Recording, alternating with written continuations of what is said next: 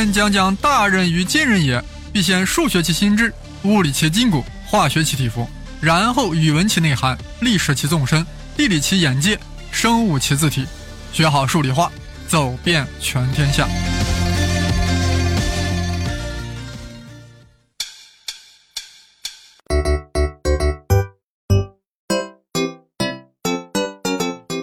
大家好，我是生粒子老师。上回皮老师给我们留下了一个悬念，除了代数、几何板块，还有什么板块呢？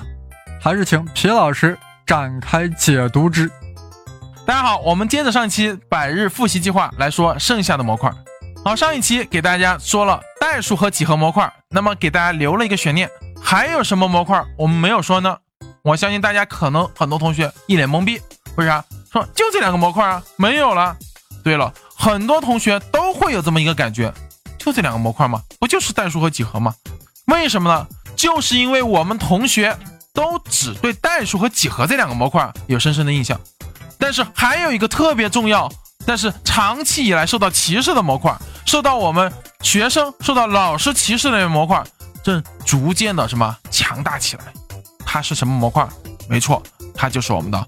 概率统计模块，概率统计模块，大家可能会想，概率统计模块凭什么和几何代数模块来进行争宠啊？哦，大家千万别忘，等你们上大学，你们就明白了，概率统计人家是一门单独的学科，是一个单独的数学分支，只是它在我们高考中，好长期以来受到打压，没得到重视，但是现在不一样了，它的地位日渐剧增。我们在二零一七年概率统计。在选择、填空、解答各考了一个这样的一个地位，它怎么样呢？它在接下来的高考中只会越来越大放异彩。为什么呢？因为在新课程的修改中，将概率统计的地位又提高了一个台阶。也就是说，我们在日后的新课改中，它概率统计势必要和我们的代数、几何三分天下。也就是。现在我们高考的趋势就一定会往这样的一个方式进行过渡，大家千万别忽略了概率统计模块。好了，概率统计模块可能有同学还能想到，那么你能不能想到概率和统计又是两个独立的模块？虽然它们两个之间关系很多，但是实际上它们两个又彼此之间是独立的。概率从某种角度意义上来讲，它可以说是一种理论性的学科，虽然它来源于实践，但最终它是上升到理论了。而统计更像一个实践性的学科，因为统计更加贴近于实际生活中去。说这两个东西，它们的根上是有一定的区别的，所以在学习的时候也要注意一下。下面我从概率和统计两方面来给大家展开一下。概率这块主要要掌握，主要要重点掌握的是我们的概型问题。概型分为两种：古典概型和几何概型。回忆一下。古典概型，什么是古典概型啊？什么又是几何概型啊？它满足什么条件啊？以及它的题目又该怎么做呢？好了，这些问题是我们在学习概率的时候要重点掌握了。而概率里面，我们还会遇到一些什么啊？就是随机变量的一些分布，对吧？那么这些问题在以前是重点，但是在现在同样是重点，但是它的重要性没有以前那么强了。所以大家不要花太多的时间在它上面了。要掌握基本的，但不要去抠太多难题，要重点掌握我们书中教材中给出的几几种分布列，哪种呢？二项分布、超几何分布以及正态分布。尤其是大家要注意了，正态分布要小心啊！全国一卷是不是在去年，也就二零一七年考了一个解答题，多少同学被坑死了，对吧？为啥说坑死？这坑其实打引号了，因为我们的考纲中可写着正态分布要掌握，但很多同学根本不重视。你想一想，一个概率统计题目在高考中出现在了我们的正态分布，多少同学心在高考考场上啊是拔凉拔凉的，对吧？这个题目多影响大家做后面的问题啊！所以说，对于概率统计问题，大家是最容易忽视的，它里面容易有很多的盲点。我这随便问大家一个问题。什么叫做残差？我相信有些同学可能听都没听过，对吧？好，没听过同学好好去翻一下书。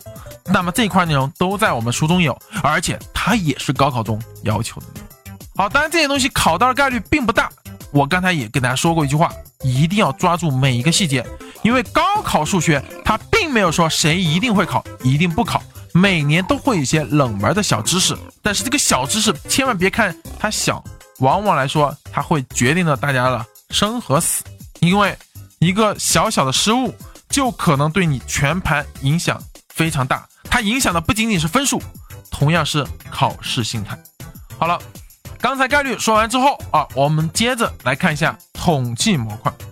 统计啊，更多的是来源于我们的实际生活中，它也应用在实际生活中。那么统计模块里面，大家要重点掌握的是什么呢？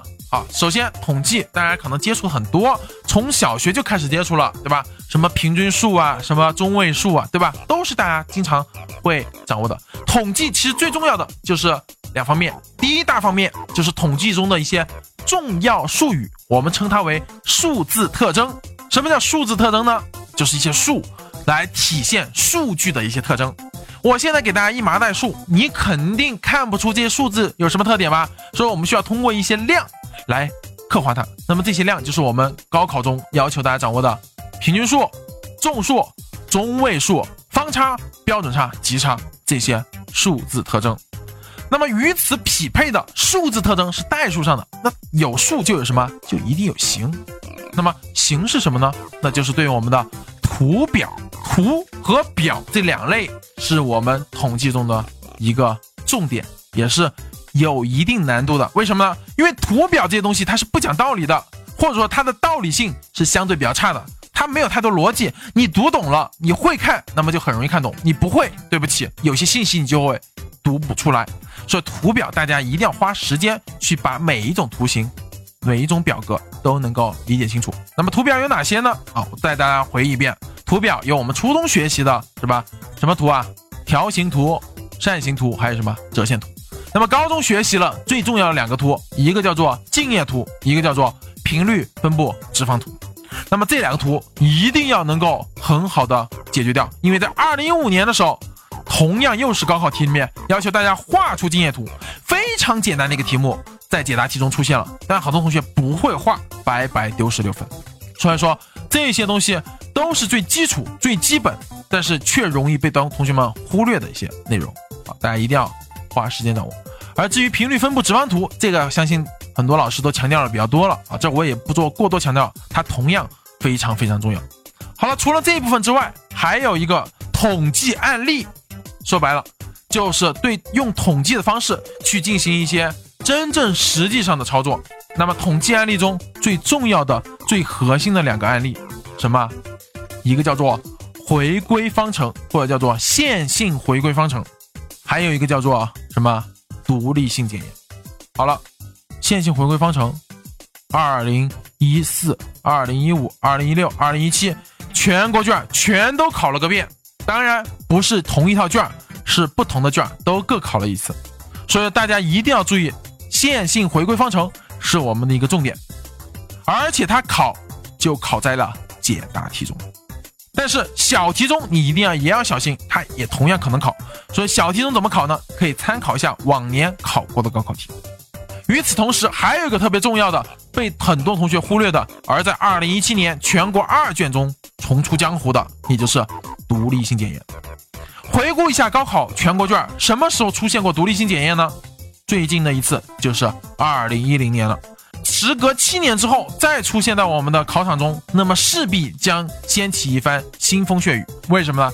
因为很多同学都忘了这个东西，对吧？所以在考场上，如果独立性检验连它最基本的二联表都不会写，那么对于我们很多同学来说，那肯定就是噩梦般的存在了。这些东西就是回归方程也好，还是独立性检验也罢，它里面涉及到的理论知识并不是太复杂，因为这里面涉及到了一定的近似的想法。这种近似的想法对于很多同学来说，可能没有办法一下就自主的能够想到，所以说它的公式不是一般人能推出来的。它里面涉及到的一些推导过程是需要大家提前掌握的，也就是说你不掌握，对不起，这个题目你是很难，几乎是不可能在考场上做出来的。所以说一定要对我们的这两个案例重点着重的练习分析，而这两个案例还有个特点就是运算量偏大。回顾一下我们的高考题，高考全国卷的高考题，你就会发现我们全国卷正在不断的将概率统计这个题目往统计的这个方向倾斜。为什么呢？因为统计更加贴近于实际化，而且到了我们的大学之后，你会发现啊，统计在应用在各个工程类学科或者是啊理科中啊一些自然学科中都是有极大的应用的。概率虽然同样也有很多应用，但是呢，它不如统计来的那么广泛。所以说，希望大家一定要将我们的重心放在统计，而我们的两部分概率和统计都要齐头并进的抓。因为它的地位势必会在我们的高考中得到一个很好体现，这也是我们二零一八年高考的一个大趋势，也将是我们二零一九、二零二零以至后面高考改革的一个大趋势。所以概率统计，我也单独拿出一张来给大家一起分享这一块，因为很多同学不重视，我特意拿出一块来让大家足够的重视它，千万要重视，因为概率统计慢慢慢慢就将渗透到我们。高考中渗透到以后你的各个领域中。好了，这就是我们高考中三大板块的一些基本概况。希望大家能够通过我对高考三大板块的一个基本分析铺垫，能够将剩下的百日哦做一个更加详细的复习计划。那么最后再给大家强调一遍，结合课本，结合自己做过的题目以及你错过的题目，作为我们百日复习的素材，将往年的高考真题。作为最核心的宝典，只要能抓住啊这样的一些东西，我相信大家势必能在二零一八年高考中取得辉煌成绩啊！期待着各位的好成绩。等到二零一八年啊六月八号高考结束之后，皮哥会再度归来给大家做一下高考分析。谢谢皮老师，非常感谢。有了皮老师的高考数学大趋势和百日复习计划，相信各位应届考生和未来考生。已经对数学有了明确的复习方向，那还等什么呢？Let's go，复习数学去！想要入群交流的朋友，可以先加我的微信，我的微信号是 v i c t o r s h e n g l i z i，也就是 Victor 加上生粒子的全拼。本期节目呀，也是生考数理化。第二季的最后一期，我们将休整一个多月，然后开张第三季。这期间，各位可以听我的其他栏目，只要搜“胡先生”就可以看到，当然是带竹字头的“生”。好了，就让我们约在第三季吧，那一定是春暖花开的时候。